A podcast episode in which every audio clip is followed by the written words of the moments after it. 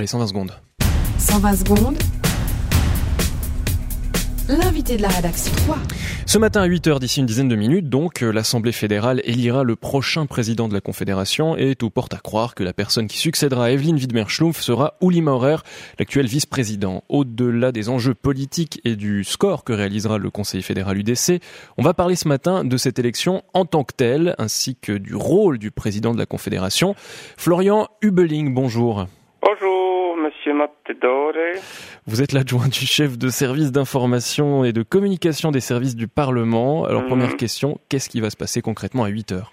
Alors, à 8 heures, Madame Graf, la présidente du Conseil national, va sonner la cloche et, tous les membres du Conseil national et du Conseil des États ils vont rejoindre la salle du Conseil national. C'est donc l'Assemblée fédérale qui siège ce matin, c'est-à-dire la réunion des deux conseils. C'est juste, et l'Assemblée fédérale, elle dispose pas d'une salle spécifique parce que ce serait un petit peu du gâchis d'avoir une salle avec 246 sièges juste pour une ou deux séances par année. Alors c'est pourquoi l'Assemblée fédérale siège dans la salle du Conseil national. elle pourrait aussi naturellement siéger dans la salle du Conseil des États, mais la salle du Conseil des États, elle est trop petite. Hein. Il n'y a pas la place pour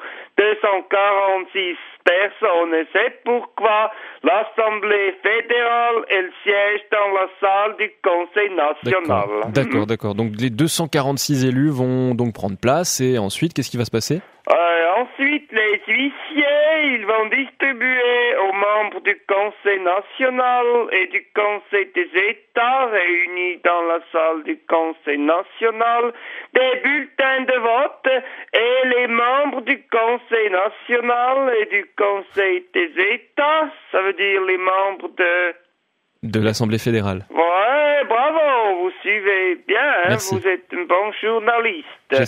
Les membres de l'Assemblée fédérale, ils vont ensuite avoir un petit moment pour pour réfléchir hein, et ensuite élire le vice-président et le président de la Confédération. Et qui est-ce qu'ils peuvent élire en fait, formellement?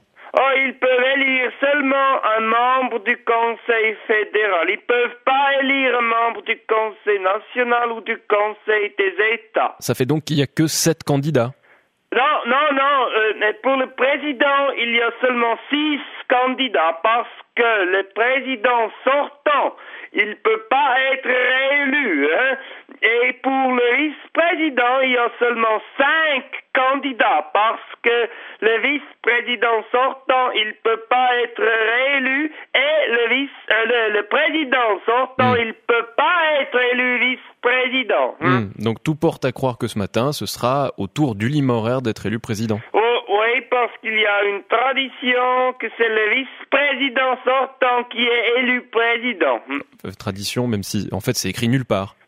Une tradition, comme l'apéritif. Et alors, euh, on va passer au rôle du président de la Confédération. C'est quoi ce rôle exactement? Euh, Alors, pour répondre à cette question, il suffit d'ouvrir la Constitution fédérale. J'ai toujours une sur le bureau. Alors, à l'article 176, alinéa 1, la présidence du Conseil fédéral est assurée par le président ou la présidente de la Confédération. Et c'est tout? Non, après il y a l'alinéa 2. L'Assemblée fédérale élit pour un an euh, un des membres du Conseil fédéral à la présidence de la Confédération et un autre la vice-présidente du Conseil fédéral.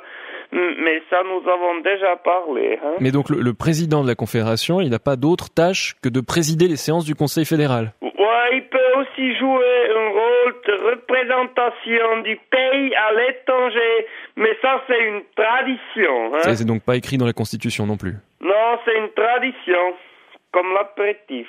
Très bien. Eh ben, je crois qu'on a bien saisi les enjeux techniques, en tout cas, euh, de cette élection qui s'annonce passionnante. On, sera fixé d'ici quelques minutes. Et on vous remercie de nous avoir accordé quelques minutes ce matin, Florian Hubling. Euh, je rappelle que vous êtes l'adjoint du chef du service d'information et de communication des services du Parlement. Oui, dois vous laisser maintenant. Je dois aller préparer l'apéritif du nouveau président. C'est une tradition. Très bien, bonne journée. Beata, je te